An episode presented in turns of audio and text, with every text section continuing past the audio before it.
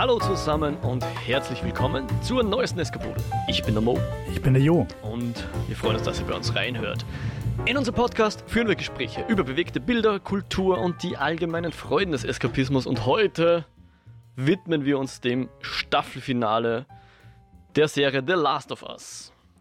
Die neunte Folge, auch etwas unüblich, glaube ich, dass man neun Folgen macht, nicht zehn oder acht oder elf oder sonst irgendwas. Neun?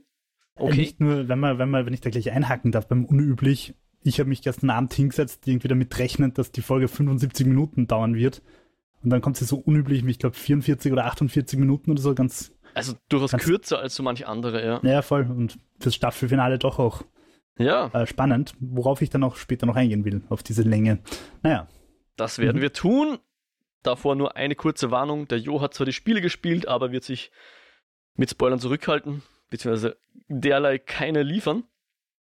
Ähm, wir besprechen natürlich alles, was bisher in der Serie war, inklusive der heutigen Folge, die da heißt Suche nach dem Licht, beziehungsweise wie es im Englischen heißt, Look for the Light. Und ja, das, das war jetzt das Finale dieser ersten Season und ganz kurz klär mich auf, dass der Umfang dieser ersten Season war jetzt ziemlich genau das Spiel, oder? Mhm. also es hat, es hat alle Schlüsselelemente des Spiels, an die ich mich erinnern kann, wie gesagt, zehn Jahre her. Aha. Aber ich finde, es hat alles, was bei mir hängen geblieben ist, wirklich äh, schön umgesetzt. So eine Retrospektive der ersten Staffel würde ich sagen, dass, obwohl mir diese Abschweifungen eigentlich sehr gut gefallen haben, finde ich, lenken sie halt doch ab. Und darum finde ich all in all die Erzählung im Spiel besser, weil sie sich einfach mehr bei der Stange hält. Mhm. Also zumindest, wenn es um die beiden Hauptcharaktere geht. Aber, um jetzt auch mal gleich ein Fazit zu droppen, ich finde es eine Sehr fantastische Umsetzung. Ich finde es ein wunderbares Beispiel, wie du von einem Medium ins nächste transportieren kannst, wobei man da vielleicht halt auch anmerken muss, dass das Spiel halt schon sehr cineastisch inszeniert ist. Also es ist jetzt sicher schwerer, Pac-Man zu verfilmen Mhm. als, als The Last of Us, weil The Last of Us ist halt eigentlich schon vom Drehbuch her ein Film mit Gameplay dazwischen. Generell die Naughty Dog-Spiele. Dem dagegen wollte ich gerade sagen, könnte man aber vielleicht halten, äh, da, da, da, wie heißt Uncharted? Ein Film, den ich nach wie vor nicht gesehen habe, obwohl ich ihn mittlerweile auf Sky anschauen könnte. Ja, das ist halt das Negativbeispiel, dass du halt auch ein fantastisches Spiel geschissen umsetzen kannst. Du kannst ja auch aus den, aus den, keine Ahnung, Assassin's Creed-Spielen einen horriblen Film zaubern. Ähm, also ich finde, es geht halt ein bisschen darum, zum Beispiel nehmen wir, nehmen wir mal ein positives Beispiel, Silent Hill, wo angeblich jetzt tatsächlich ein, ein echter zweiter Teil vom Regisseur des ersten Films Oh, kommt. cool, wusste ich gar nicht. Ja? Christophe Gans oder wie auch immer man den Franzosen ausspricht. Ähm, und, und also du merkst einfach, die spielen das Spiel, verstehen das Spiel und wissen, worauf es ankommt. Mhm. Und das war bei The Last of Us auch. In dem Fall haben sie das Spiel nicht gespielt, sondern entwickelt und einfach mitgeschrieben am Drehbuch. Mhm. Aber du, du siehst halt, geht es am Studio darum, Kohle mit dem Franchise zu machen oder haben sie das Spiel verstanden, worum es geht, worauf es ankommt und setzen sie das halt in einem neuen Medium um. Und da möchte ich dann auch nochmal die Weisheit von der Germanistik liegen lassen, dass solche Vergleiche, Spiel ist besser als Film oder Film ist besser als Buch und so weiter, Schwachsinn sind, weil jedes Medium einfach seine eigenen Charakteristika hat Mhm. die es halt bei einer Umsetzung gilt auszuspielen und im Idealfall halt auch an die neuen Gegebenheiten anzupassen. Und ja, aber eben, was ich sagen wollte, bei The Last of Us ist halt das Drehbuch, die Grundhandlung per se einfach schon sehr nach Hollywood-Drehbuch inszeniert. Und, und dementsprechend ist es jetzt wahrscheinlich nicht so schwer, das einfach in einen Film umzusetzen.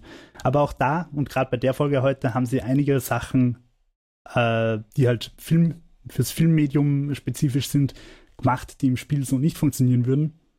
Und das hat mir sehr gut gefallen. Oh, Dazu schön. später mehr. Ich, ich bin sehr gespannt, was die Unterschiede waren, weil was ich mir auf jeden Fall gedacht habe bei der ein oder anderen, ja, Szene wäre jetzt schon übertrieben, Einstellung, ähm, oh, das wirkt so, als könnte das eine Anspielung ans Spiel sein, aber wir werden Stichwort gleich, Leiter. Ja, ganz genau. Äh, wir werden jetzt gleich noch in die Handlung eintauchen. Äh, ganz kurz würde ich dann vielleicht auch mein Fazit abliefern. Ja, bitte. Das lautet tatsächlich, ganz weiß ich es noch nicht. Du hast letztes Mal am Ende der Folge gesagt, dass das, das Ende des Spiels und somit auch das Ende der Serie durchaus kontrovers, glaube ich, hast du es, glaube ich, genannt, Mhm. ist, dass das nicht jedem gefallen hat. Kann ich das so Ja. paraphrasieren? Und ich weiß noch nicht, auf welcher Seite der Rasierklinge sozusagen ich nach unten falle. Äh, welches, welche Metapher versuche ich gerade zu bemühen? Egal, ich weiß noch nicht ganz, wie ich das Ende gefunden habe.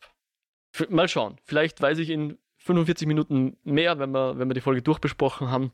Ich würde sagen, wir steigen mal in die Handlung an der Stelle ein, oder? Ja, passt. Ja, reden wir aber danach halt auf jeden Fall übers Ende. Sehr gern, auf jeden Fall. Ja, wir werden ja dazu kommen.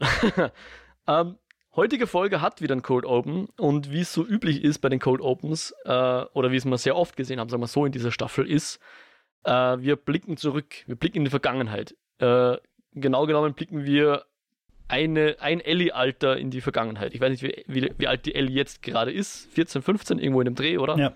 Entsprechend blicken wir 14, 15 Jahre zurück. Denn wir sehen eine schwangere Frau. Wir erfahren dann später, dass sie Anna heißt. Und hast du ihre, ihre Stimme erkannt, lieber Jo? Nein.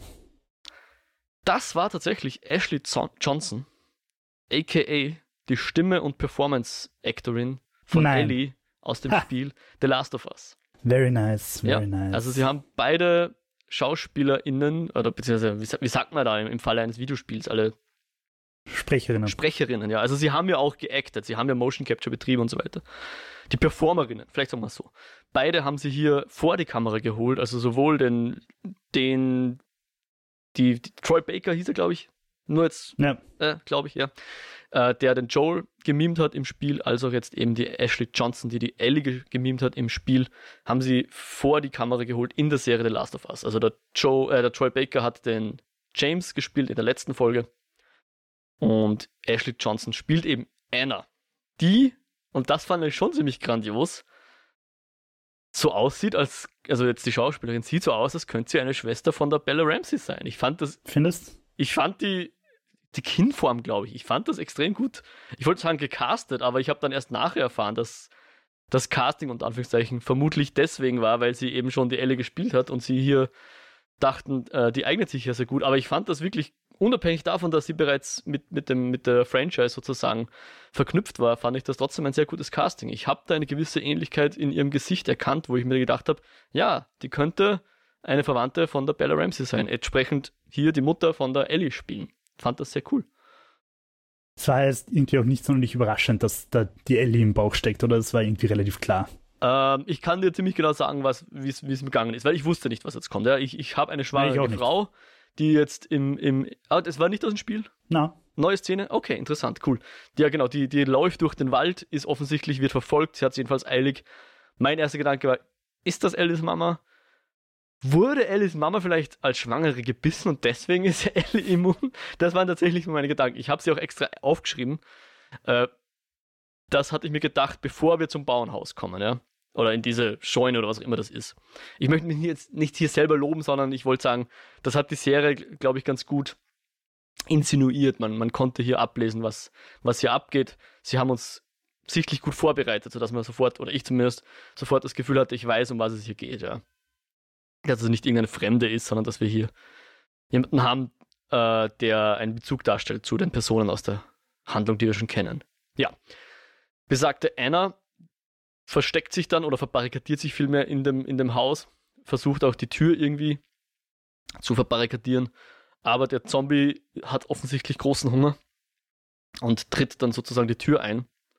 Die Anna hat auch ein Messer und er wehrt sich dieses Zombies, aber erstens kriegt sie in der Hektik gleich mal das Baby und wurde auch gebissen. hm, Genau, und sie hat dann noch kurz Zeit, das Baby zu begrüßen, bevor unser Intro anfängt. Und nach dem Intro kommen dann äh, ein paar bewaffnete Leute in dieses Haus, die aber eben zur Anna gehören. Eine davon, Marlene. mhm. Also, und wir erfahren dann auch, dass Marlene und Anna sich sehr lange schon kennen. Ja? Und Anna behauptet dann, sie hat die Nabelschnur getrennt, bevor sie gebissen wurde. Wir wissen natürlich, und ich glaube, Marlene denkt sie sich zumindest, äh, Bullshit. du behauptest das, um das Kind zu schützen, ja. Und ich meine, okay, als Mutter, als Eltern von so einem Baby würdest du wahrscheinlich alles tun, um irgendwie äh, zu versuchen, das, das Kind am Leben zu halten, auch wenn du weißt, dass du bereits, dass dein, deine Zeit äh, gezählt ist, ja. Sie wurde gebissen, wir wissen, sie wird demnächst sich wandeln, sie ist infiziert, sie versucht noch das Kind irgendwie in die, in die Arme von der Marlene zu, zu zwingen und versucht ihr ein Versprechen abzuringen, dass sie, äh, dass sie das Kind aufzieht und äh, beschützt äh, und dass die Merlin die Anna umbringen soll. Weil natürlich, sie wird dann ein, ein, ein Zombie, sie will kein Zombie werden, bitte bring mich um. Was Merlin zuerst mal nicht machen will, ähm, aber letzten macht. Endes, genau, macht es dann doch. Ähm, kurzer Input, es geht ein mega Wind, ich hoffe, man hört es nicht im Mikro. No, ähm, klingt gut. Auf jeden Fall, ähm, bevor wir jetzt von dieser Vergangenheitsszene wegspringen, ich finde tatsächlich, dass diese Szene äh, von allen Rückblenden die schlechteste war. Okay. Ähm, weil, also wie gesagt, im Spiel weiß ich das nicht. Und zwei Sachen stören mich daran. Erstens, dass Ellie am Schlachtfeld geboren wird. Das hat für mich einfach zu sehr Conan slash Wheel of Time Vibes. schöner, Muss nicht sein. Schöner Shout-Audio. Muss nicht sein. Ähm, also ist halt, finde ich, zu übertrieben. Und ähm, das andere ist, ich muss auch nicht unbedingt wissen, warum die Ellie immun ist. Brauche ich nicht für mein Wohlbefinden. Weil vor allem, wenn ich jetzt weiß, okay, sie ist gebissen worden und hat das Kind im selben Moment kriegt, die Chance, dass das noch drei, vier Mal in den ganzen USA passiert ist, ist doch recht hoch. Also, also ich hätte dich einfach im Dunkeln lassen. Du meinst, es müsste mehrere Ellis geben und nicht nur eine. Ja, ja.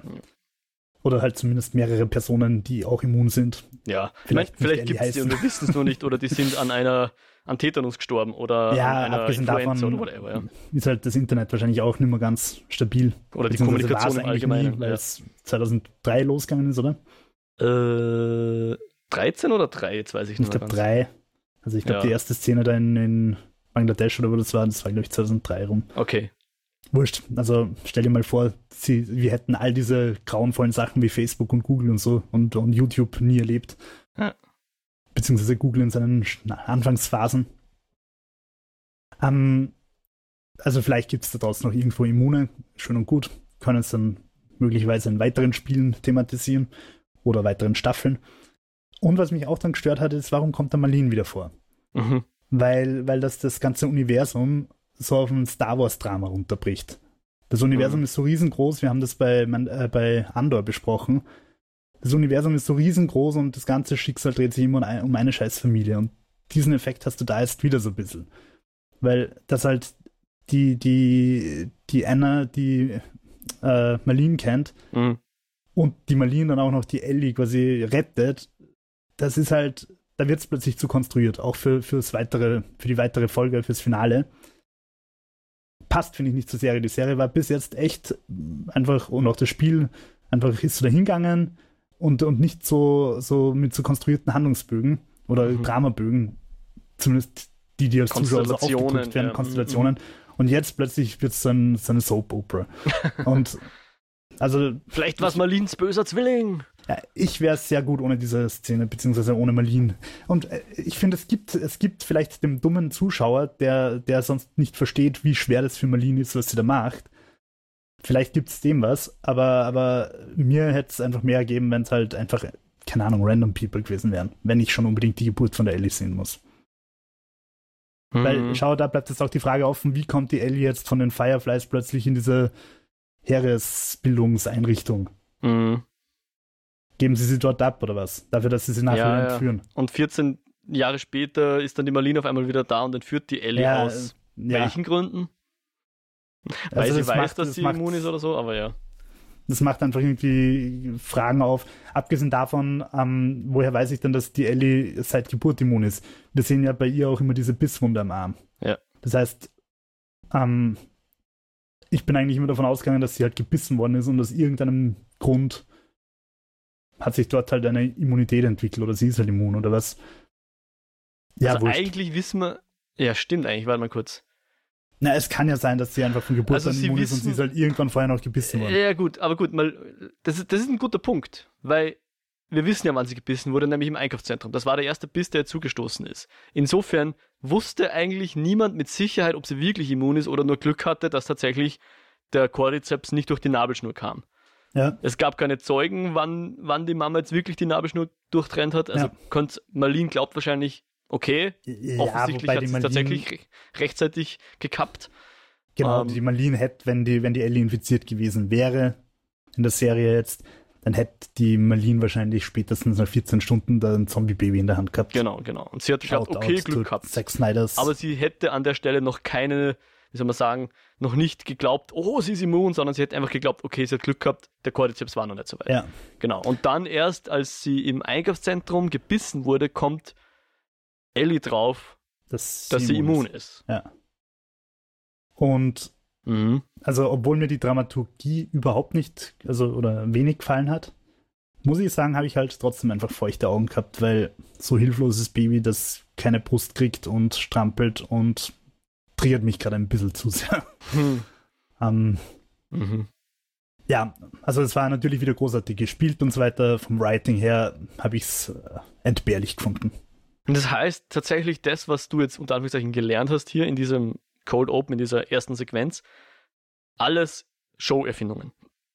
Ja, Also, dass Marlene Ellie als Baby Ja, schon kannte, dass vielleicht, ich bin mir da gerade nicht mehr sicher, vielleicht sagt sie im Spiel dann irgendwo in einem Dialog mal nebenbei, Mhm. ach übrigens, ich kenne Ellie aus meiner Kindheit, Ja. aus ihrer Kindheit. Okay, aber die Szene als Ganzes war so nett. im Ja, und, und bei dem, bei dem Videovergleich, den ich vorher gerade nochmal geschaut habe, sagt sie am Schluss, am Schluss sagt sie ja in der Serie, hey, ich war übrigens dabei, wie die Ellie geboren worden ist, so quasi.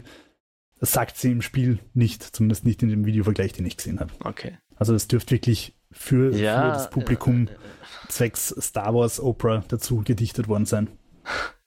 An der Stelle möchte ich nur ganz kurz sagen, weil du Andor erwähnt hast. Andor macht das bewusst nicht. Also, Genau, das war einer der positiven Punkte. Wer Andor noch nicht gesehen hat, schaue er oder sie Andor, großartige Serie, die eben davon Abstand nimmt, das Universum permanent unnötig klein zu machen, weil alles Skywalkers und Skywalker-Cousins sind und weiß nicht was. Genau, neue Planeten, Ja. neue Schauplätze und so weiter, neue Charaktere. Yes.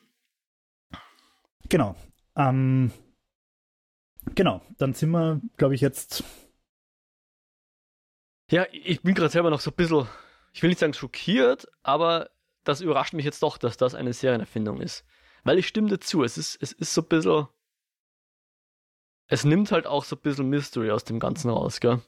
Ja, und, und halt meiner Meinung nach, also ich habe keinen. Gewinn dadurch. Ich, ja, ich ich überlege auch gerade, ja. Ich weiß auch nicht, ja. Hm, gut, gut. Muss, muss dann äh, jeder, jede für sich selbst wissen. Ich, ich bin selber jetzt, das, das macht es jetzt noch schwieriger für mich zu sagen, ob, ob, ob, die, ob das Finale mir jetzt entsprechend gut gefallen hat oder nicht. ich finde übrigens, dass eine der großen Stärken des Finales im Spiel und in der Serie ist, dass du gerade überlegst. Okay, passt. Ja klar, es, es, ist nicht, es ist nicht einfach, ja. es, ist, es ist Grauzonen und äh, ja. Springen wir mal in die Jetztzeit der Serie. Ja, quasi die, die erste Szene in der Jetztzeit, wo Ellie auf der Ladefläche eines alten Pickup-Trucks oder sowas rumsitzt. Und dann kommt ein Joel daher, der geradezu euphorisch ist für Joel-Verhältnisse. Hey, ich habe Dosenessen gefunden und ein Brettspiel. In dem Brettspiel kannst du mich sicher fertig machen. Wir sind gleich da. Er erwartet sich nicht mehr, äh, also sie sind in der Nähe von dem, zumindest von einem Krankenhaus. Wenn es Glück haben, ist das schon das Richtige. Für Joel-Verhältnisse fand ich, war hier richtig, richtig gut drauf. So gut haben wir ihn, glaube ich, ja, noch ja. nie gesehen vor der Apokalypse. ja. Äh, nach der Apokalypse, so. Und dafür ist die Ellie so schlecht drauf wie, oder so nachdenklich und abwesend wie noch Ja. nie. Genau, also Joel ist jetzt tatsächlich so weit, dass er, dass er sogar Pläne macht für, wenn das alles vorbei ist. Dann bringe ich der Gitarre bei und weiß nicht was. Und Das sind natürlich wieder Dialoge, die nahezu eins zu eins im Spiel sind. Also Mhm. halt wieder vielleicht ein, zwei Worte anders, Mhm. aber inhaltlich identisch. Und dann kommen sie auch so ins Stadtgebiet noch mehr rein und Ellie fragt dann so sarkastisch, und was machen wir jetzt? Wahrscheinlich wieder durch das, äh, durch das Gebäude auf, den, auf das Hochhaus hoch und dann vom Dach aus rum, umschauen, oder? Und er sagt, na, wir sprengen da mit Dynamit eine Schneise. Und ist das mit dem Dynamit aus dem Spiel? Also sprengt man im Spiel möglicherweise tatsächlich eine Dynamitschneise? Nein, ich glaube nicht. Ich Ich nicht Ich dachte, vielleicht war das eine aber Anspielung. nein, also du musst, also nachdem die Leiterszene natürlich aus dem Spiel ist und du hast im Spiel halt ganz, ganz oft solche Szenen, ja. dass du die Ellie halt irgendwo raufhebst und sie macht die Tür auf oder sie schmeißt die Leiter runter und mhm, so weiter. Klar. Und ja, es sind wirklich eindeutig Spiel. Äh, Anspielung oder halt. Mhm. Und, und den, das nächste Zitat aus, der, aus dem Spiel ist natürlich, weil da habe ich dann sogar GIFs auf Twitter gesehen, die Giraffe im ersten Stock, oder? Also sie sind dann irgendwo in einem der oberen Stockwerke und sehen dann so, weiß nicht, einen Hof oder ein Dach, was komplett überwuchert mit Gras und, und Büschen ist und so weiter. Und da, da gräst, äst eine Giraffe. Etwas Ich, würde diese edlen Paarhufer mit langen Hälsen zwar Giraffen nennen, aber Ähm, Giraffen. Ja. Ähm, genau. Ich glaube, ich habe das letzte Eskapode schon leicht gespoilert. Ach so? Ja, ich glaube, ich habe ganz am Schluss einfach random Giraffe geschrieben. Ah, ja, okay, ich habe nicht geschalten. Giraffe, Giraffe, Giraffe, ich erinnere mich, ja. Ja. Ähm, wobei ich natürlich nicht gewusst habe, ob die Szene in der Serie vorkommt, aber ja, es ist eine von diesen Momenten, die halt einfach hängen bleiben. Schön. Und, und dementsprechend war es natürlich auch in der Serie und wieder fast eins zu eins, ja. inklusive Kameraeinstellungen, wirklich sehr detailliert umgesetzt. Da merkt man halt auch, dass auch die Serienmacher, ich meine, ja klar, die Hälfte des, des Serienmacher-Duos ist jemand, der maßgeblich am Spiel mitgeschrieben hat und mit äh, directed hat. Ähm, aber da merkt man halt auch, dass sie offensichtlich ein Gespür dafür haben, welche Szenen auch bei den Fans hängen geblieben sind. Und die haben sie dann auch zitiert. Ja, ja also, ja, voll. Ich finde, ich find, wenn du mich halt erst vor der Serie, die das Ganze jetzt wieder einfach in Erinnerung gerufen hat, wenn du mich gefragt hättest, The Last of Us, dann hätte ich gesagt, großartig inszeniert, also großartiges Storytelling, nicht unbedingt die Welt, und also, aber das Storytelling ist einfach fantastisch. Und das ist eben der eine Moment, wo du drauf kommst, du, du bist eigentlich ziemlich org und hast da gerade Kannibalen und so weiter, die sind Kannibalen, weil du halt leider alle ihre Verwandten ausgelöscht hast. Hm. Um, ähm, plus die Giraffe und dann halt das Finale, das sind, finde ich, die großen die, okay. die drei großen Momente. Die Säulen von Last of Us. Kannibalen, das Finale und Giraffen. Ja. Passt. Sehr schön. Ja, und die Giraffe ist so toll, dass als die dann so ein bisschen abhaut, die Ellie auch sofort nachwetzt, irgendwie so durch die Türen durch und in, in ein höheres Stockwerk hoch, um, um sie nicht aus dem Blick zu verlieren. Und da ist, finde ich, im Spiel, beim, zumindest bei mir war es halt so, wie die, wie die Ellie so davon rennt und du musst dann erstmal die Leiter wieder aufstellen und nachteufeln und so weiter. Aha habe ich mir halt gedacht, oh mein Gott, das trennt sich da irgendwo in eine Falle, in irgendein Fangnetz oder irgendeine andere Scheiße rein und du kannst oder am schlimmsten Endboss irgendwas, irgendein Oberwabber-Zombie-Viech, keine Ahnung. Aber nein, die Auflösung ist einfach romantische Giraffenszenen. Und es war halt auch von, ein, einfach schön unerwartet. Mhm, wunderbar. Und, und als sie dann da so oben sind, fangen sie dann auch so ein bisschen so Real Talk an zum Häfen wo irgendwie so, eben sie reden nochmal, was machen wir jetzt dann eigentlich? Und sie sagen dann so, oder die Ellie sagt dann, bricht dann so mehr oder weniger ihr Schweigen, indem sie hier sagt, ich komme vor, da, da hat auch die, die Giraffe ihren Beitrag geleistet, dass sie jetzt ein bisschen klarer sieht, was dann eigentlich, dass sie, dass es noch weitergeht. Und sie sagt dann irgendwie sowas im Sinne von, wir können das jetzt nicht, wir sind jetzt nicht, können nicht halb fertig machen, wir müssen es jetzt ganz fertig machen. Ja? Also wir, wir müssen zu Ende bringen, was wir angefangen haben. Ja? ja. Und dann erzählt der Joel eine Geschichte über den Typen, der ge geschossen hat und verfehlt hat. Also der Guy who shot and missed. Kannst du mich da ein bisschen äh, abholen, was er uns da genau erzählt hat? Na. Weil ich glaube, das war etwas, was schon bekannt war also ich, ich habe es in der Serie jetzt auch nicht verstanden. Ich habe vermutet, dass es um, um den Anfang geht, also um, um Folge 1, wo er mit der Sarah im Arm geht und der Soldat kommt. Hm. Aber, aber ich, ich kann mich nicht dran erinnern, ob er da auf den Soldaten geschossen hat. Ich glaube nicht.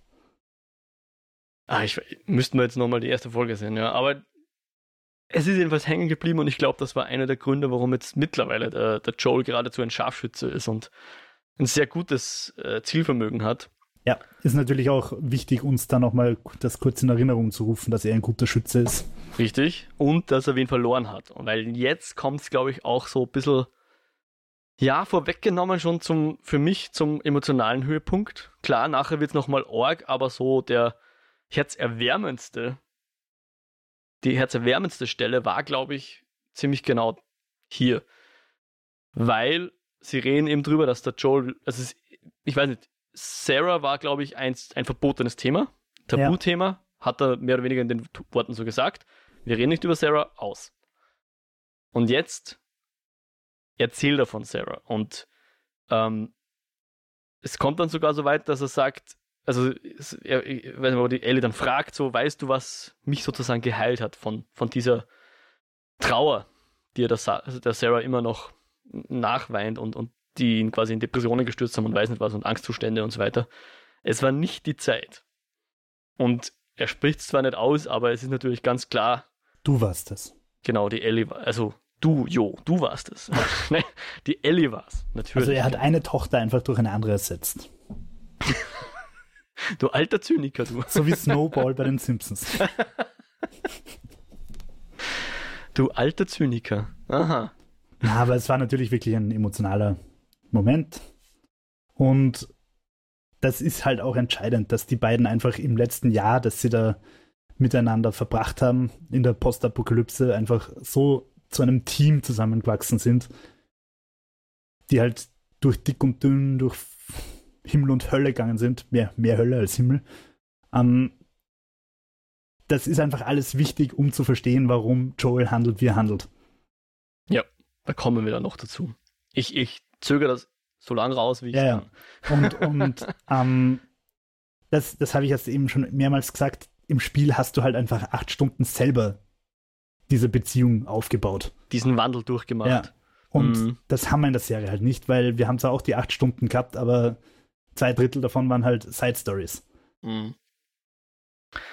Ja, und ich glaube, der ultimative Beweis dafür, dass Joel jetzt geheilt ist, wenn man so will, ist, er fragt nach schlechten Wortwitzen. Er fordert ja. Ellie auf, doch ein paar Shitty Puns loszuwerden. Gibt es einen größeren Liebesbeweis? Ich glaube nicht. Problem an der Sache, diese, diese schöne Zeit, die sie da jetzt miteinander verbringen, für einen kurzen Moment, führt dazu, dass sie, glaube ich, ihre Deckung ein bisschen verwahrlosen und äh, einfach in eine Falle laufen, wenn man so will. Von ja. hinten überfallen werden. von hinten. Genau. Und Wobei, zumindest Joel wird ausgenockt. Das Ding ist ziemlich explodiert, aber ich kenne mich mit Granaten nicht gut genug aus. Dito, ähm, aber ich glaube ja, weil. Richtige Granate wäre größer explodiert. Probably und vielleicht auch etwas. Ich glaube, die, die, ich glaube, Granaten, da geht es ja darum, dass sie dann auch ziemlich viel Material in alle Richtungen schleudern und dann hätten sie wahrscheinlich okay, ziemlich viel Schra ja, Schrapnell ja. auch. Und ich glaube, das Einzige, unter Anführungszeichen, das Einzige, was Joel zustört, ist ja der, der Kolben ans Hirn. Und ja. deswegen ist er aus, ausgenockt, weil sie sagen ja auch, Ellie ist nichts passiert. Sie würden wahrscheinlich die Ellie nicht gefährden mit einer echten Granate. Ja, glaub, voll, das ist, natürlich. Das ist eine Wobei sie natürlich vielleicht zu dem Zeitpunkt noch gar nicht wissen, ob das das, ups, dass das die Ellie ist. ist ein Baseballschläger umgefallen? So ungefähr. Ja, genau. Ähm, also, genau. Joel wird ausgenockt, Ellie, weiß ich nicht, wird anders äh, festgehalten oder abgeführt. Ähm, der Joel kommt jedenfalls wieder zu sich. Das erste, was glaube ich so sieht, ist eh so ein Fireflies-Logo irgendwo drauf gesprüht. Ja. Und Marlene tritt wieder mal auf. Die haben wir jetzt, glaube ich, wirklich seit fünf Folgen oder so nicht mehr gesehen, gell? Die war jetzt eine Zeit lang. War der nicht eh nur in der ersten? Puh, naja, ich glaube die zweite oder dritte schon noch, wo sie sich dann in Joel ja verabschiedet und sagt, hey, du musst das jetzt, also Joel und Tess zu dem Zeitpunkt sagt, äh, bringt die Ellie dort und dahin, aber. Hat das zwei oder drei Folgen dauert? Gefühlt, aber vielleicht täusche ich mich jetzt auch. Weil die dritte war dann Bill, die oder? Bill Frank, ja. Ja, was war eine, naja. Wir haben sie eine Zeit lang nicht mehr gesehen, so viel ist klar. Ja, dann Hier war die zweite die, wo die Tess stirbt und dann sind sie in der ersten aus der Stadt raus noch. Ja, könnte hinkommen, du hast recht, ja. Geht eh was weiter in solchen Episoden. Ähm, Marlene ist jedenfalls beeindruckt. Ich bin auch ein bisschen beeindruckt von Marlene, weil sie jetzt offensichtlich auch nach Utah oder wo auch immer wir jetzt sind, geschafft. Ich meine, gut, sie hat ein bisschen mehr Ressourcen wahrscheinlich zur Verfügung. Ja, weiß ähm, ich ehrlicherweise nicht, was du so als kleine Terrorgruppe für Ressourcen hast. Ja. Aber, ja, okay, keine Ahnung. Sie. Ich überlege gerade, ob das so viel Sinn macht, dass sie Ellie nicht selbst mitnimmt, sondern in Joel schickt, Ellie zu transportieren. Aber ich glaube, der Plan war ja, dass sie sie erstmal nur, nur, ins Nebendorf quasi Genau, bringen. ins Nebendorf und dann shit hit the fan.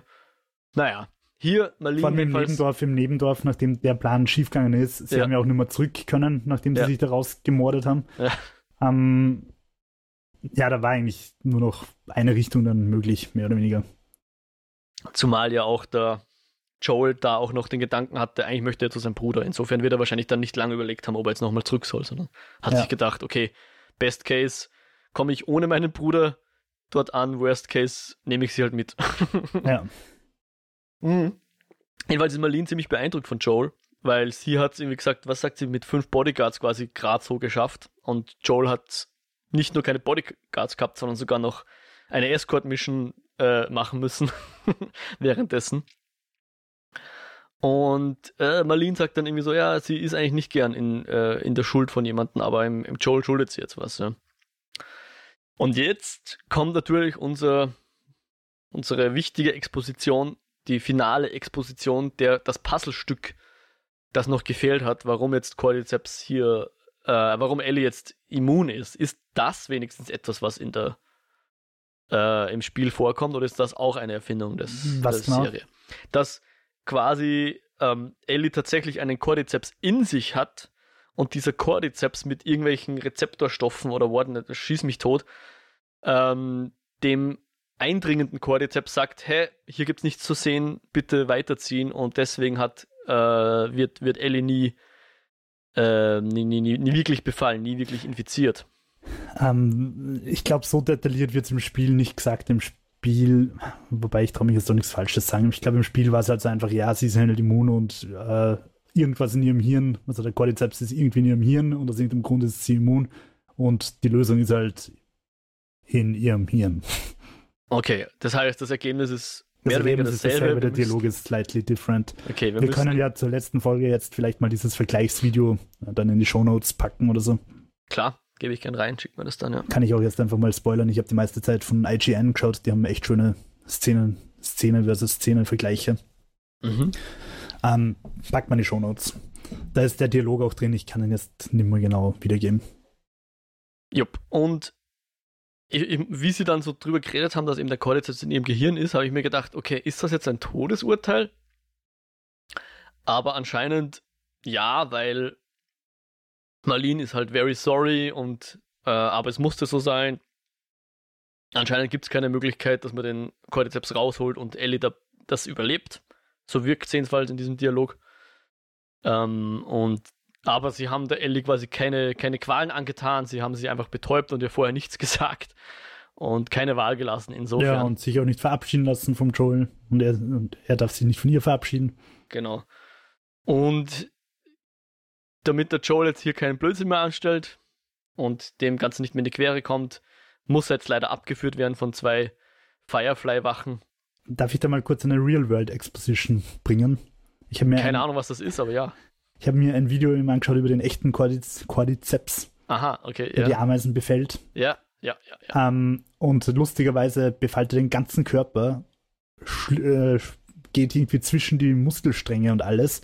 Das Einzige, was er nicht befällt, ist das Hirn. Ah, Da haben wir, glaube ich, eh schon mal drüber geredet. Also Ja. der puppetiert die Ameisen.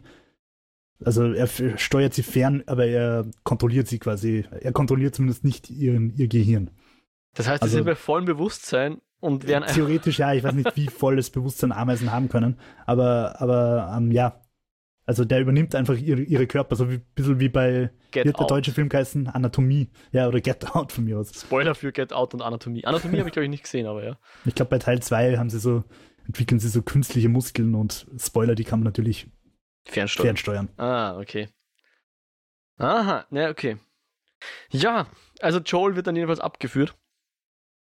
Ähm, aber ab jetzt ist hier, schaltet Joel in den absoluten Schlechter-Modus. Befreit sich erstmal dieser, von diesen beiden Wachen. Okay, soweit traut man glaube ich, dem Joel noch zu, dass er das zumindest kann. Aber jetzt hat er auch die Motivation dafür. Wir haben es ja eh schon angedeutet. Äh, Ellie ist jetzt seine Ersatztochter. Ähm, und er will die nicht mehr verlieren. Ich glaube, das würde ihn jetzt sozusagen auch beenden, zumindest auf eine psychische Art. Ja. Das würde, würde er nicht mehr verkraften, dass er hier seine zweite Tochter, wenn man so viel verliert. Und ähm, er schaltet dann komplett ab und massakriert das ganze Krankenhaus. Ich glaube, da wird niemand überleben, oder? Also ja. die einzigen, die überleben, sind, oder also, also natürlich sind da Haufen Wachen, wenn man so will. Ja. Ich habe dann bei 10 zum Zählen aufgehört, die er alle eine nach dem anderen umbringt. Ich vermute fast im Spiel waren es noch mehr. das heißt, im Spiel ist man selber dabei, bringt dann die, äh, die Firefly-Wachen das große um. finale ja. Shootout. Und das ist natürlich das, wo wahrscheinlich die Leute gesagt haben, ich wollte das gar nicht, aber ihr habt mich gezwungen, hier alle umzubringen, oder? Genau, also die, die Leute haben gesagt, sie wollen die Wahl, warum darf ich nicht entscheiden, ob ich die Menschheit rette oder Ellie? Mhm. Um, und völlig, also ich habe tatsächlich nach dem Spielen auch gedacht, okay, komisches Ende, warum haben, sie mir dann einfach nicht links oder rechts die Auswahl gegeben? Um, aber es ist eben kein Rollenspiel. Ich, es ist nicht Skyrim, wo ich entscheide, ob ich Stormcloak oder, oder Imperial bin. Es ist, du spielst, du steuerst einen vorgefertigten, vorgeschriebenen Charakter. Und der hat jetzt ein Jahr lang versucht, dieses Mädel zu beschützen und sieht nicht ein, warum er nach einem Jahr Himmel und Hölle jetzt dieses Mädel opfern soll. Ähm, ich finde, ich finde, äh, der, der Character Arc vom Joel macht's legitim. Und es ist ja keine, irgendwie geht man mit der Erwartung ran, er muss das vernünftig und rational handeln. Aber ich meine, wann handeln Menschen vernünftig und rational? Hm. Auch in der Weltpolitik oder wurscht wo. Also diese, diese Vorstellung, dass die Leute, die die Entscheidungen treffen, irgendwie vernunftbegabte Wesen sind und immer vernünftig handeln, ist halt einfach Blödsinn. Vor und allem ohne Pause nachzudenken in ja. einer extrem emotionalen Situation, ja, wo du nur alles, was du wahrscheinlich im Kopf hast, ist das Wissen, in dem Moment, wo ich hier rum abgeführt werde, wo da einfach zwei Hansen und mich wo wegschicken, liegt meine Tochter unterm OP-Tisch und wird gleich umgebracht. Ja. Plus würde ich mich an seiner Stelle halt auch ein bisschen betrogen fühlen, weil ich das nicht gewusst habe. Also ich meine, ich wache auf und sie sagen mir, ja, sie schlachten jetzt meine Zöglingstochter. Hm. Wo man dann wahrscheinlich noch nicht mal garantiert wissen, dass sie da in der Postapokalypse tatsächlich in der Lage sind, ein Antiserum bzw. Impfung, was auch immer, herzustellen. Hm, das ist ja nur der erste Schritt. Sie wollen den jetzt ja, mal rausholen mein, und dann schauen, bei was... Der, bei der Corona-Impfung, wie, wie mühsam diese Zulassungsvorgänge sind. ja, ich weiß, ich weiß nicht, ob die, wie heißt das in FDA oder wie heißt das in, in den USA, ob es die noch gibt und ob die noch funktioniert. Aber klar, auch den, ja gut, sie holen jetzt den Cordyceps aus dem Hirn und was dann, dann können sie mal vielleicht können sie dann dieses Ding isolieren, diese, diesen, diesen Botenstoff oder was auch immer. Vielleicht auch nicht, vielleicht stirbt dann der Cordyceps, wenn er keinen Wirt mehr hat und alles ist sowieso umsonst gewesen. Nee, also. Ja. Joel ja. hat auf jeden Fall eine Wahl gehabt und er hat sich entschieden, die persönliche Wahl zu treffen und nicht die, die Menschheit zu retten. Hilf mir ganz kurz oder beschreib mir ganz kurz, wenn du es noch weißt, wann also ich nehme an, ein Teil dieser, dieser Szene, die wir jetzt gerade beschrieben haben, ist wahrscheinlich eine Cutscene, oder? Also wie, sie, wie er mit Marlene redet oder so weiter, ist wahrscheinlich alles noch Cutscene, oder? Ja, das ist Cutscene, aber wie du in den OP reingehst und so weiter. Ich glaube, beim OP hast du sogar die Wahl, ob du die Ärzte alle da schießt oder nicht. Aber, aber wie er die Wachen umbringt, ab wann, wie steigt man da in die Handlung ein? Wenn du abgeführt wirst, auf einmal ah, fährt die Kamera raus ich, oder. Ich kann es dir nicht mehr genau sagen. Aber du, du musst selbst quasi den ersten umbringen, oder? Das ist nicht mehr in der Cutscene. Na, äh, ich würde jetzt nicht die Hand ins Feuer legen, aber du, du musst dich auf jeden Fall durchs Krankenhaus durchballern. Also. Okay. Und, und da finde ich, das habe ich vorher gemeint, die, die Übersetzung ins neue Medium. Im Spiel ist das natürlich ein Shootout, ein recht fettes. Um, und einfach äh, eins der großen Gameplay-Elemente, dass du halt rumballerst mhm. und in Deckung gehst und weiter rumballerst und ähm, Material craftest und, und, und halt es ist halt dich durch das Level arbeitest wahrscheinlich. Genau, dich durch das Level arbeitest. Und jetzt haben wir ein neues Medium und für dieses neue Medium wäre es ja eigentlich durchaus auch wahrscheinlich oder legitim, dass man sagt, das ist das Finale, da kommt jetzt das große Kill Bill 1. Aber es ist nicht Kill Bill 1, es ist Kill Bill 2. Und das finde ich total schön. Also, es ist nicht das große Geschlachte, sondern es ist ein sehr, sehr ruhiges, kleines Ende. Und das finde ich so schön, weil es einfach so klar sagt, es geht, also die Emotion, die Emotion und, und die Dramatik Das ist nicht dieses Rumgeballer. Wir sind hier nicht in einem Actionfilm, wir sind hier nicht in einem Horrorfilm. Die Action ist reine Nebensache. Wenn du die Action willst, geh und spiel das Spiel. Es geht einfach um die Emotion und die haben wir vor der Action und die haben wir nach der Action. Aber die Action ist völlig wurscht und darum können wir sie auch richtig so mit gedämpftem Ton in so einer kurzen Montage abhandeln. Und das habe ich super gut gefunden. Weil ich einfach nicht damit gerechnet habe. Ich habe eigentlich schon damit gerechnet, dass, dass sie da jetzt einen Vollgas auf Rambo machen. Fürs Finale. Hm. Weil die meisten Leute wahrscheinlich, wenn sie die Serie schauen, auch da ist ein Rambo-Finale erwarten, oder? Weiß ich nicht. Könnte also, sein. Ich, aber ich glaube ich glaub nicht, nachdem die Serie generell schon einfach so mit Bill und Frank Episoden und so äh, gezeigt hat, dass sie nicht your average Action-Zombie-Serie ist. Mhm. Aber, aber. Wenn du Leute vor der ersten Episode gefragt hättest, was passiert im Finale, hätten sie wahrscheinlich mit einer großen Ballerei oder so gekriegt. Und, und, ja, und darum finde ich es halt auch so schön, dass die, dass die Folge, das Finale einfach seine 48 Minuten dauert. Und halt einfach nicht sagt, okay, wir müssen da jetzt den großen dreistündigen Endkampf liefern. Mhm. Weil es einfach nicht darum geht. Es geht in der ganzen Serie um die Beziehung zwischen einem Mann und einem Mädel, eine asexuelle Beziehung natürlich, die im Laufe einer wilden Geschichte immer engere Freunde werden, Familie und die halt Entscheidungen treffen und treffen müssen. Und die Dramatik geht dann weiter nach der ganzen Action, nämlich als Ellie zu sich kommt und irgendwie Waren wir noch ganz kurz, vielleicht, wir kommen ja sofort dahin, ja, aber gut. Wir, wir, haben ja, wir dürfen auch die Marlene nicht vergessen, weil nachdem er in OP geht, den Arzt umbringt, ich glaube, die Arzthelferinnen verschont er, glaube ich, als einzige. Ich glaube, ich glaube im Spiel, ich, ich, ich, ich sag's mal, ich glaube, im Spiel musst du den Arzt umbringen, aber die beiden äh, Nurses kannst du erschießen, musst du nicht, glaube ich. Okay. Nimm da die Ellie, geht in die Tiefgarage und trifft dort nochmal auf Marlene und hat dann nochmal mit ihr ein Gespräch, wo es darum geht. Du kannst doch nicht entscheiden, äh, es ist nicht deine Entscheidung, ob jetzt hier quasi die Welt gerettet wird. Woraufhin der Joel entgegen, ja, aber es ist auch nicht deine. Und ähm, ja. sie behauptet, wir können noch einen Weg daraus finden. Als dann die Szene beendet wird, ist, glaube ich, relativ klar, dass Joel nur einen Weg nach draußen kennt. Und der Marlene links liegen lässt. Ja, ähm, was ich bei dem Dialog auch noch spannend gefunden habe, und ich finde, da hat die Marlene durchaus den High Ground, sage ich mal. Hm. Ähm, sie sagt, die Ellie wird es wahrscheinlich wollen. Mhm. Und das hat die Ellie ja vorher gesagt. Jetzt sind wir den ganzen Weg dahergegangen, es darf nicht umsonst gewesen sein. Ja. Und da entscheidet Joel jetzt über die Ellie hinweg. Yes. Er scheißt auf ihre Patientenverfügung sozusagen. Und ganz wie, wie, wie die Eltern das manchmal tun. Genau, und es ist halt echt auch wieder, und das bringt halt erst für die letzten fünf Minuten Dramatik noch rein. Es ist ein Vertrauensbruch. Yes.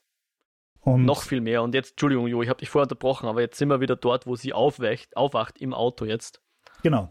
Und, und sie, ich finde, man sieht es auch in, an ihrem Blick, dass sie schon irgendwie verdächtig findet, warum sie da jetzt in einem Auto aufwacht. Und wir wissen, sie ist ein gescheites Mädel, sie hat ja auch den Code da im Radio geknackt und so weiter. Und sie traut dem Ganzen schon nicht. Und äh, Joel so, ja, ja, turns out, da gibt es 12.000 andere, ja, er sagt ein Dutzend, mindestens ein Dutzend Leute, die auch immun sind und die, die suchen überhaupt kein Heilmittel mehr und überhaupt. Und außerdem sind Raiders gekommen und haben das Krankenhaus überfallen und ich habe dich gerade noch rausgebracht. Yes. Und sie ist so, mm okay, yeah, well. Und dann gehen sie wandern und Joel erzählt noch schön von der Sarah und weicht einfach auf und ist offenbar mit seiner Entscheidung durchaus happy. Ähm, und die Ellie konfrontiert ihn nochmal und sagt, hä, bitte sag mir jetzt einfach die Wahrheit. Stimmt das, was du mir da über das Krankenhaus erzählt hast? Und er sagt, ich schwöre bei Gott nichts als die Wahrheit auf die Bibel und so weiter und so fort. Und that's it. Also es hört eigentlich mit dieser, mit diesem Vertrauensbruch und mit dieser Lüge auf. Ja. Und, und ja, das war halt, das war halt noch der Punkt, wo ich mir dann gedacht habe, okay, vielleicht könnte ich darüber hinwegkommen, dass der Joel Leute umbringt, von denen er glaubt, äh, sie wollen die Ellie umbringen. Indirekt oder direkt, sei jetzt mal dahingestellt, aber okay, das kann man jetzt, wie du sagst, aus, aus einer gewissen väterlichen Perspektive mag man ihm das zugestehen, dass er halt in der Situation so handelt. Jetzt rein dramaturgisch gesprochen. Ich rede jetzt bitte nicht irgendwie rechtlich oder moralisch im echten Leben. Dramaturgisch gesprochen. Bis hierhin würde ich wahrscheinlich noch mitgehen und sagen, es war ein hartes Finale, aber ich habe es gekauft. Aber es hat mir wirklich, wirklich noch mehr wehgetan, als es sie dann hier anlügt. Das ja. war schon irgendwie der eigentliche Gut Punch. Ja. Krasserweise natürlich, ja. Das war schön konstruiert. Das, und ich glaube, es ist auch genauso beabsichtigt. Er hat so, okay, Leute umbringen ist ja schön und gut, aber hier lügen. Jetzt kommen wir in, in schlüpfrige Gefilde, in, in ja, also ich finde, Gefilde. Weil, weil, also in dieser Situation, und es ist auch völlig wurscht, keine Ahnung, eine ähnliche Situation wäre es zum Beispiel, wenn wer im echten Leben fremd geht oder so. Du hast aus einer, auf einer, auf einer gleich, äh, auf einer Augenhöhenbeziehung setzt sich plötzlich einer über diese Augenhöhe hinweg und bestimmt jetzt die gemeinsamen, also setzt sich über die gemeinsamen Regeln hinweg und ähm, übernimmt damit Handlungsmacht in dieser Beziehung, die ihm eigentlich in einer demokratischen Beziehung nicht zusteht. Weil er, er, kann nicht für die Ellie entscheiden, dass sie die Wahrheit nicht verkraftet. Hm. Ja, und er kann auch nicht, aus, aus moralischer Sicht jetzt, er kann Mehr jetzt noch. nicht entscheiden. True, fahr fort. Er, er, er, kann nicht sagen, okay, ähm, ich will nicht, dass sie jetzt gepisst auf mich ist und womöglich nie wieder mit mir redet. Ja. Deswegen sage ich ihr die Wahrheit nicht. Also er yes. äh, ist einfach nicht fair. Ich würde nämlich sogar so weit gehen, ich glaube, Joel weiß genau, wenn er, wenn Ellie die Wahl hätte, du hast vorher schon gesagt, dann würde sie wahrscheinlich sich auch opfern. Ja. Und er will nicht, dass sie das tut und deswegen erzählt ihr irgendwelche Lügenmärchen und lässt sie die Wahl gar nicht, sondern wie du sagst, entscheidet für sie und entscheidet darüber hinaus auch noch, dass, dass er sie sozusagen auch ähm, entmächtigt, indem er die Wahrheit gar nicht sagt. Ja das ist schon, ja, geradezu ein Verrat. Zumindest ein moralischer. Ja. Ja. Als andere Verräte wahrscheinlich nicht. ja, und, und das ist halt auch der Punkt, wo ich mir jetzt echt, kann ich jetzt die Tatsache, dass der Joel offensichtlich hier für meinen Geschmack moralisch schlecht sich verhält, kann ich das der Serie anlasten? Oder ist das genau, was die Serie tun will. Das ist natürlich genau das wie ein Schauspieler, kann ich einen Schauspieler nicht mögen, nur weil er einen Bösewicht spielt, ja, nur weil er keine Ahnung, Hitler gespielt hat, King Joffrey gespielt hat oder sowas, ja. Kann ich das dem Schauspieler anlassen? Natürlich nicht, ja, jetzt rein rational betrachtet. Aber es hat mir momentan wirklich ein bisschen die Stimmung versaut, sozusagen, an der Stelle. Ja, aber ich finde, dann hat die Serie alles richtig gemacht. ja. Und ich glaube mir, Spiel 2 macht es noch auf 12 gedreht. Äh, jetzt will ich es da doch nicht spielen. ich habe es ja schon gesagt, ich habe bei GTA 5 schon nicht wollen, dass ich immer als Trevor Leute foltern muss. Ja? Auch wenn es, wie du sagst, kein ich projiziere mich in den Charakter rein ist, sondern ich spiele den Charakter Trevor und nicht Mo. Trotzdem, ja, ja, ähm, da macht das Spiel, ich verrate, da ist überhaupt nichts dazu. Aber ich finde es schon nochmal heftiger als, als GTA, weil es einfach viel mehr Grauzonen und Perspektiven zeigt. Mhm. In einem Interview hat der Druckmann gesagt, dass die Inspiration fürs zweite Spiel war, äh, dass in, in, ich weiß jetzt nicht mehr, wer begonnen hat, ich will jetzt äh, da auch keine politischen Statements machen. Die Inspiration war, er hat gelesen, dass, glaube ich, Palästinenser einen israelischen Soldaten an der Grenze erschossen haben. Ähm, die Israelis dann irgendwelche Rache, Militäraktionen gemacht haben und dann halt so eine Gewaltspirale entstanden ist, wo dann am Ende eigentlich völlig wurscht ist, wer begonnen hat. Ähm, das war so ein bisschen die Inspiration fürs zweite Spiel. Mhm. Ähm, diese Gewaltspirale wo keiner mehr irgendwie rauskommt. Und ähm, boah, also das zweite Spiel hat es einfach geschafft von saugeilem Gameplay, das einfach Spaß macht. Du bist der Jäger, der durchs Gebüsch schleicht und die Leute und Zombies da von hinten niedermeuchelt auf edelste Varianten mit Stachelfallen und keine Ahnung was. Zu dem Punkt, wo ich einfach gesagt habe, ich habe keinen Bock mehr auf diese Gewalt. Ich habe einfach wirklich keine Lust mehr. Es macht mir keinen Spaß mehr. Und es geht aber noch weiter und wie jetzt auch im ersten Teil, du musst halt weiterspielen. Wenn du den Controller auf die Seite legst, geht es nicht weiter. du hast nicht diese Wahl, das Spiel hast ja auch da wieder nicht die Wahl, du musst einfach durch. Und es hat mir einfach wirklich gereicht. Ich habe wirklich sowas von keinem Bock mehr auf virtuelle Gewalt gehabt am Ende. Und das hat einfach noch kein anderes Spiel je geschafft. Hm. Und dabei ist die Handlung natürlich wieder großartig inszeniert.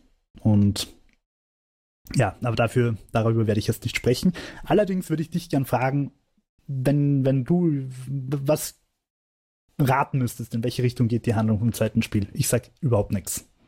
Okay, also wir wissen, sie sind am, am Weg nach Jackson oder wie das heißt in Wyoming. Mhm. Ich, ich habe mich nicht auf diese Frage vorbereitet, deswegen muss ich jetzt so ein bisschen aus Stegreif improvisieren hier. Ähm, okay, Ellie und Joel kommen, ich würde sagen, sie schaffen es nach Wyoming. Ich glaube, das ist jetzt nicht die, die Handlung, dass sie nach Wyoming wollen, weil ich glaube, mhm. fünf Stunden sind sie noch unterwegs oder irgendwie sowas in dem Dreh. Ähm, oder ob sie dann nicht am Ende des sogar noch näher dran sind, ich weiß jetzt nicht mehr. Das, das sehen sie eh schon auf das Dorf runter. Okay, also ich glaube tatsächlich, dass wir so montagemäßig für den Anfang einige Zeit dort ganz gut leben wollen werden und okay, Ellie ist möglicherweise in Sicherheit gewiegt, sie glaubt vielleicht dem Joel zumindest so halbherzig, dass das so stimmt, wie er sie erzählt hat. Und dann wird irgendein, irgendwas passieren, was an der, was sie an der Geschichte zweifeln lässt aber was tut sie dann? Macht sie sich dann auf nach, nach Utah, um nachzusehen oder irgendwie sowas? Also ich, ich vermute, es gibt in irgendeiner Form einen Bruch zwischen den beiden und äh, Joel ist dann der, der der Ellie wiederum in irgendeiner Form nachstellt, weil er sie wieder beschützen will und sie eigentlich vor ihm mehr oder weniger flieht. Irgendwie sowas, würde ich sagen, wäre jetzt so der erste Akt dieser, diese Geschichte. Und du musst ah, natürlich nichts sagen. Aber, ich sage gar nichts, aber ja. bitte, bitte spiel das Spiel. Ich will mit dir über das Spiel reden. äh, ist das eins, was du hast und mir leihen kannst? Äh, ich glaube. Also wenn es nicht noch der gute Phil hat, okay. den ich mal gehen. Wenn ich es wieder zurückkriegt habe, dann kann ich es dir geben. Falls du uns zuhörst, Phil, gib Jo das Spiel zurück. Nein. So, ich muss jetzt noch ein, ein, ein polarisierendes Spiel spielen und ich habe noch andere Sachen, die ich spielen muss, aber Weißt du was? Ich sag, vor der, zweiten, vor der zweiten Season spiele ich es noch. Gut. Wenn ich jemals spiele, dann vor der zweiten Season. Also ich, ich, ich sage jetzt vielleicht auch an alle Leute da draußen, die das Spiel nicht gespielt haben. Ähm, man kann, glaube ich, wenn man die, die erste Staffel gesehen hat, auch wirklich gut einfach beim zweiten Spiel einsteigen. Man braucht auch den DLC nicht.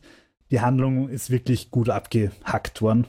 Mhm. Man kann, und, und ich vermute mal, ich weiß es nicht mehr so genau, aber das Gameplay wird ja wohl hoffentlich im, im zweiten Spiel in, in den ersten Kapiteln nochmal anständig erklärt und eingeführt. Ähm, ja, aber die Leute, die die Serie geil gefunden haben und die eine Playstation daheim haben, Spiel kaufen. Es ist nach wie vor für mich der Grund, warum die Playstation momentan die beste Konsole ist, weil es einfach auf den anderen dieses Spiel nicht gibt. Und dieses okay. Spiel ist für mich eins der fantastischsten äh, Unterhaltungsmedienwerke der Menschheit. Also ich finde es einfach wirklich ganz, ganz, ganz, ganz großartig. Okay, ich habe jetzt gerade nochmal nachgeschaut. Das erste The Last of Us rennt wohl so 15 Stunden lang circa. Das zweite gleich so 25 kommen, oder? Genau, so 20 bis 30 Stunden. Ja. Also das, das müsste man an Zeit circa investieren. Ja, ähm, beim, beim zweiten. Weinpause nicht eingerechnet, nehme ich an. Weinpause nicht eingerechnet, nein. Beim zweiten haben tatsächlich einige Leute auch kritisiert, dass es ein bisschen zu lang ist. Ist, finde ich, okay. vielleicht legitim. Also es wäre jetzt sicher, wenn es fünf Stunden kürzer gewesen wäre, auch noch fein gewesen. Ähm,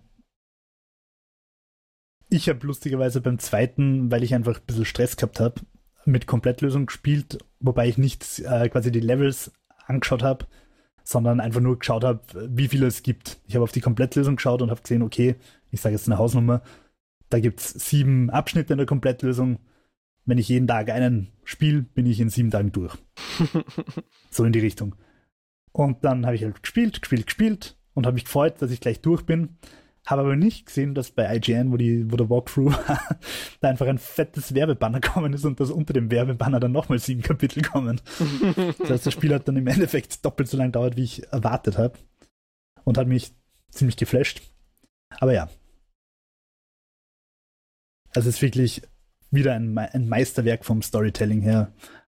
Ähm, es gibt wieder neue Einblicke in diese völlig verrückte Welt, neue Fraktionen und ja, äh, wirklich ein tolles, tolles Spiel. Gut. Okay, Jo, willst du zur Handlung der letzten Episode noch was sagen? Weil sonst würde ich sagen, ich versuche langsam nochmal meine Gedanken zu formulieren, wie ich jetzt die Serie als Ganzes empfunden habe. Ähm, Worauf ich natürlich nachher noch dir das letzte Wort lasse. Das soll Okay. dann auch nicht zu kurz na gut, dann Aber wenn wir jetzt die Handlungsbesprechung an der Stelle abschließen, bist du dann ist, finde ich, durch, durchbesprochen. okay. Ja, ich glaube, ich würde sagen, auf einer sehr persönlichen Note war ich natürlich grantig auf den Joel. Ist, glaube ich, rausgekommen, dass ich mit seiner mit seinen Handlungen nicht ganz einverstanden war, auch wenn ich sie zum gewissen Grad natürlich nachvollziehen kann und auch nicht sage, schlecht geschrieben oder sonst irgendwas, sondern einfach nur, ja, nicht schön, was er hier tut. Darf ich das der Serie anlasten? Wahrscheinlich nicht. Und vermutlich, wenn es mich in ein, zwei Wochen fragst und ich mich sozusagen wieder ein bisschen beruhigt habe, dann würde ich es wahrscheinlich auch abfeiern. Ja.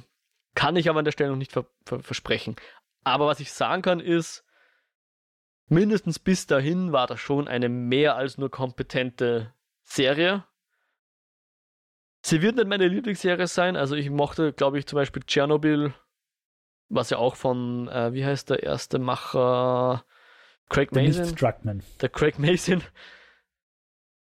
fand ich, glaube ich, Tschernobyl schon noch besser. Also sie ist jetzt nicht eine meiner neuen Lieblingsserien. Wird keine, kein neues, was sind jetzt so Serien, die ich in letzter Zeit geliebt habe. Von mir aus wird kein neues Game of Thrones sein, auch wenn das natürlich mehr äh, Staffeln hatte, um mich abzuholen. Aber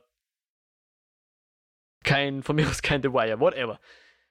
Aber sie war schon ziemlich gut. Also ich bin froh, dass es hier eine Videospiel-IP geschafft hat, eindeutig eine unter Anführungszeichen Prestige-Drama-Serie abzuliefern, die eben nicht nur billige äh, Walking Dead-Nachahmerei war und mehr geboten hat, fand ich als Walking Dead. Als Walking Dead würde ich jetzt mal sagen, ist The Last of Us besser als The Walking Dead.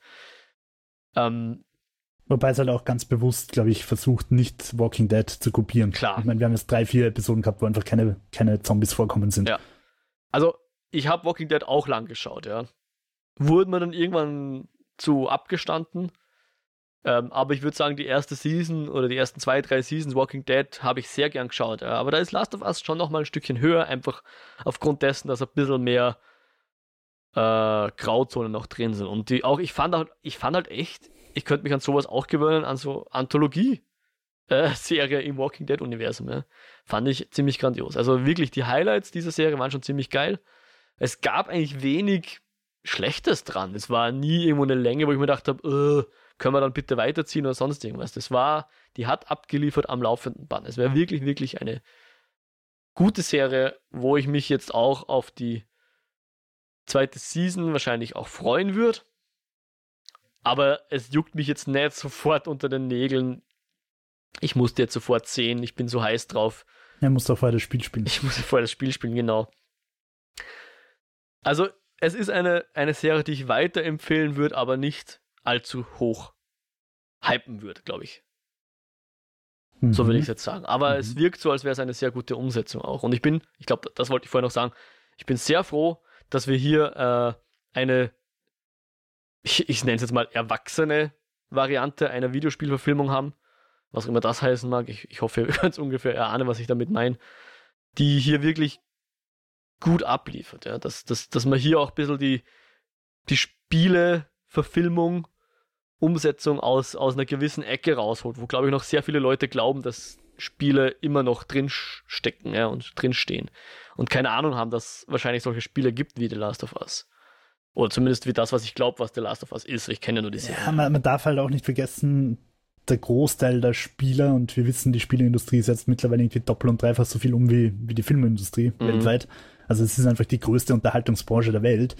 Ähm, aber der Großteil von dieser Kohle wird einfach von Leuten gemacht, die auf ihrem Handy gratis Spiele spielen und dort Geld reinballern für irgendwelche silbernen Diamanten, Hm. mit denen sie dann neue Skins freischalten. Mittlerweile, aber ich glaube, bevor es diese Microtransactions und Cosmetics und so weiter gab, selbst da war die Spieleindustrie schon größer als die Filmindustrie.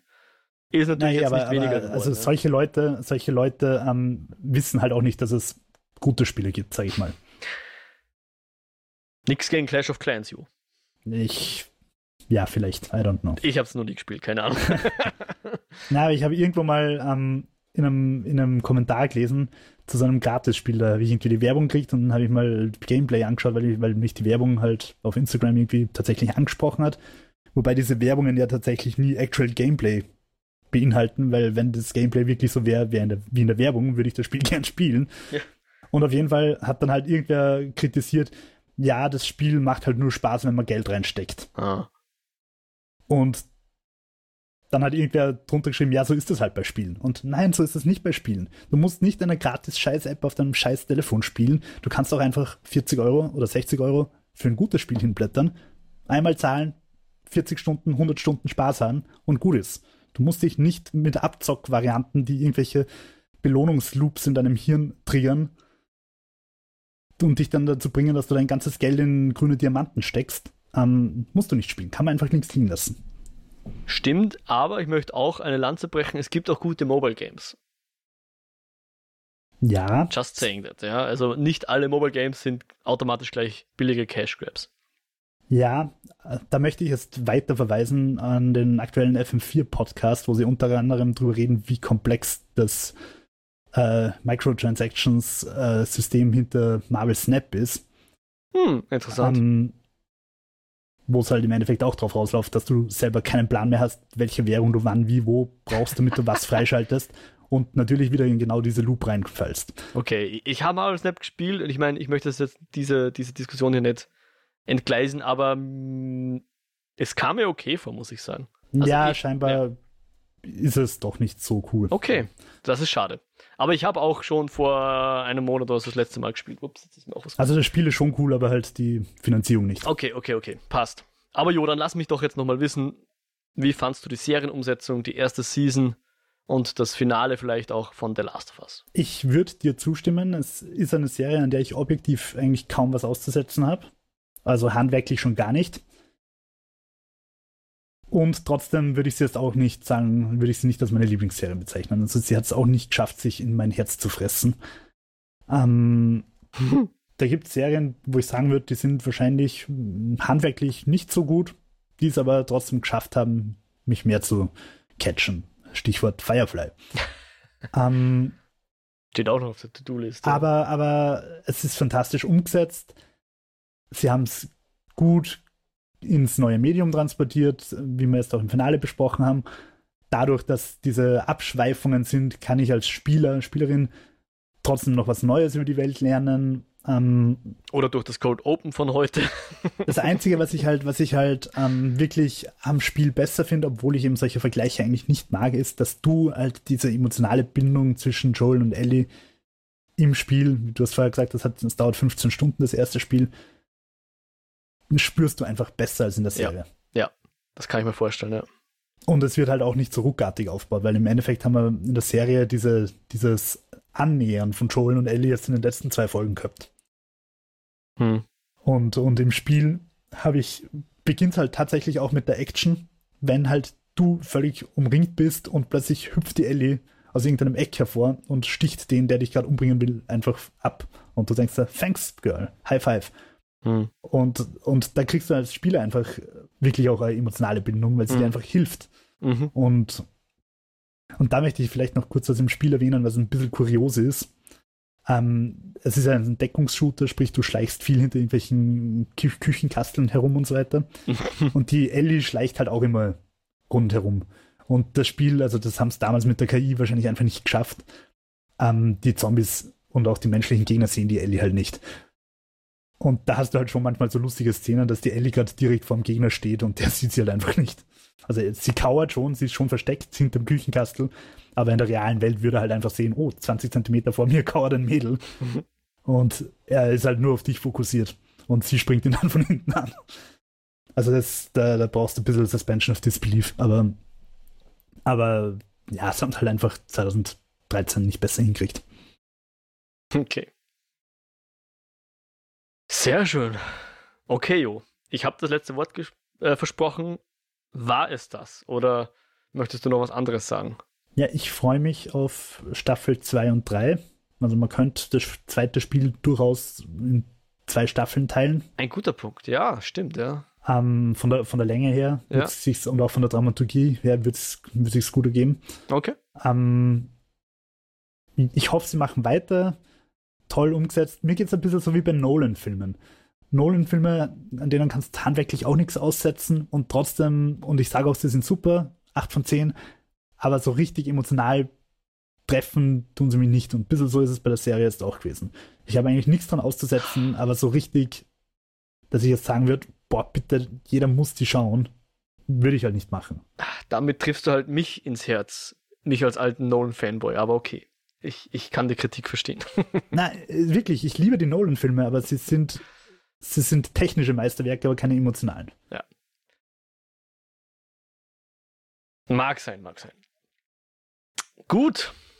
Danke, Jo, dass du auch jetzt hier doch relativ kurzfristig mit mir auf diesen Zug aufgesprungen bist, dass wir jetzt doch hier eine wöchentliche Eskapode wieder mal gemacht haben, für ein paar Wochen zumindest. Ja, nett was.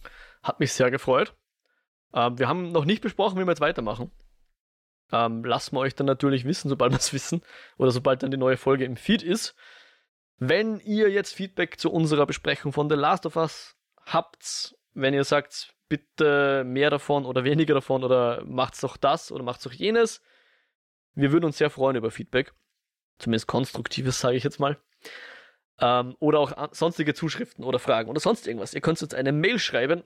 eskapoden.kinofilme.com wäre da die äh, Mailadresse. Oder uns einen Kommentar auf der Website hinterlassen. kinofilme.com slash eskapoden. Wir sind auch auf Twitter, at eskapoden. Dort sind wir zu finden. Und natürlich auch äh, auf den Podcast-Plattformen Spotify und Apple Podcast und äh, einen RSS-Feed haben wir natürlich auch. Also Natürlich. wer da folgen will, freuen wir uns. Und Reviews und Likes und derlei sind natürlich sehr gern gesehen. Und auch ganz einfach Leuten von uns erzählen. Damit helft ihr uns auch, mehr Leute zu finden, die, die sich für solche Sachen interessieren, wie äh, für die uns auch wir interessieren. Also Eskapismus und bewegte Bilder und derlei. Wo findet man denn dich sonst so im Internet, lieber Jo? Ah, White Rabbit 360 auf Twitter und Jo Meyerhofer, M-A-Y-R Hofer auf YouTube. Und was war das letzte, was ihr im Lichtspielcast besprochen habt? Ah, jetzt hast du mich zu schnell gefragt. Ähm, warte mal, die Frau im Nebel? Nein, Tar. Tar war's. Äh, Ich bin so aus die, diesem Filmgame draußen. Ich habe keine Ahnung, du sagst irgendwelche Sachen, die ich noch nie gehört habe. ja, Tar. Äh, ich glaube, der hat tatsächlich, ich überlege gerade, ob er jetzt bei den Oscars irgendwas abgeräumt hat. Ich glaube fast nicht. Ja, vielleicht sollten wir noch ganz kurz die Oscars anschneiden. Oh, okay. Ja, weil aus. wir drüber geeskapodet haben und ähm, uns, glaube ich, beide freuen, dass Everything Everywhere so gut abgeschnitten hat, oder? Das ist richtig. Da freuen wir uns wirklich sehr. Ich fand auch sehr schön, dass jetzt auch Leute hier noch Awards gekriegt haben, die eigentlich schon fast abgeschrieben waren aus der Hollywood-Welt. Namentlich der Brandon Fraser, auch wenn ich den Film noch nicht gesehen habe. Und natürlich. Ah, sein Name, sein Name, Entschuldigung. Jamie Lee Curtis. Ja, die auch, auch schön, aber ich meine natürlich äh, den Herren. Ah! Wie heißt er? Damn, damn, damn, damn. Ke Hugh Kwan, Entschuldigung. Entschuldigung, der, der den äh, besten Nebendarsteller gewonnen hat. Und natürlich Michelle Yeoh als beste Hauptdarstellerin, wenn ich es jetzt richtig im Kopf habe, oder? Ja, ja, voll. Wahnsinn, ja, genau. Und auch sonst die Film-Oscars und, und was haben sie alles abgeräumt? Ich habe es nicht mal gesehen. Ja. Ich, ich Ein Haufen, ein Haufen. sieben Oscars, glaube ich, haben sie gekriegt. Und die neue Züricher Zeitung hat eine Clickbait-Headline geschrieben von wegen, ja, die Oscars versuchen mit diesem Schadfilm jetzt die junge Generation zu erwischen. Und ich sage was, liebe neue Züricher Zeitung, ihr seid scheiße. Hier habt ihr es zuerst gehört. Seriously, mit einem scheiß Clickbait-Artikel sich darüber aufzuregen, dass irgendwer andere irgendwas versucht, um junge Leute zu erreichen. Lächerlich. Okay. Ähm, so Also wenn die. Versuche so ausschauen, dann würde ich auch sagen, versucht mehr davon. Es funktioniert. Ja, bitte, macht's zu fünft einen Blockbuster mit Effekten, wo Disney 150 Leute braucht. Ja, jep, jep, jep. Ähm, Sehr schön. Ähm, genau, wir haben, also wer noch mehr von mir hören, wer noch mehr von mir hören will, kann eben in den Lichtspielcast reinmachen. Da haben wir zuletzt Tar besprochen. Weiß jetzt nicht, ob der Oscars gewonnen hat oder nicht, ähm, war aber trotzdem interessant. Dennis hat den sehr, äh, ich, ich verrate das gar nicht so viel. Interessante, wir hatten unterschiedliche Meinungen, der Dennis und ich, sagen wir es mal so. Ähm, aber Kate Blanchett war jedenfalls grandios. Und äh, den findet man auch auf kinofilme.com slash Lichtspielcast, wer reinhorchen will. Und ich bin auch auf Twitter at Mojak. Und auch auf Mastodon. Ähm, .social. So. Danke, äh, dass ihr mit uns The Last of Us geschaut habt. Es war uns ein Volksfest. Wir verabschieden uns für heute und hoffen, dass wir uns bald wieder hören. Macht es gut. Baba. Ciao, ciao.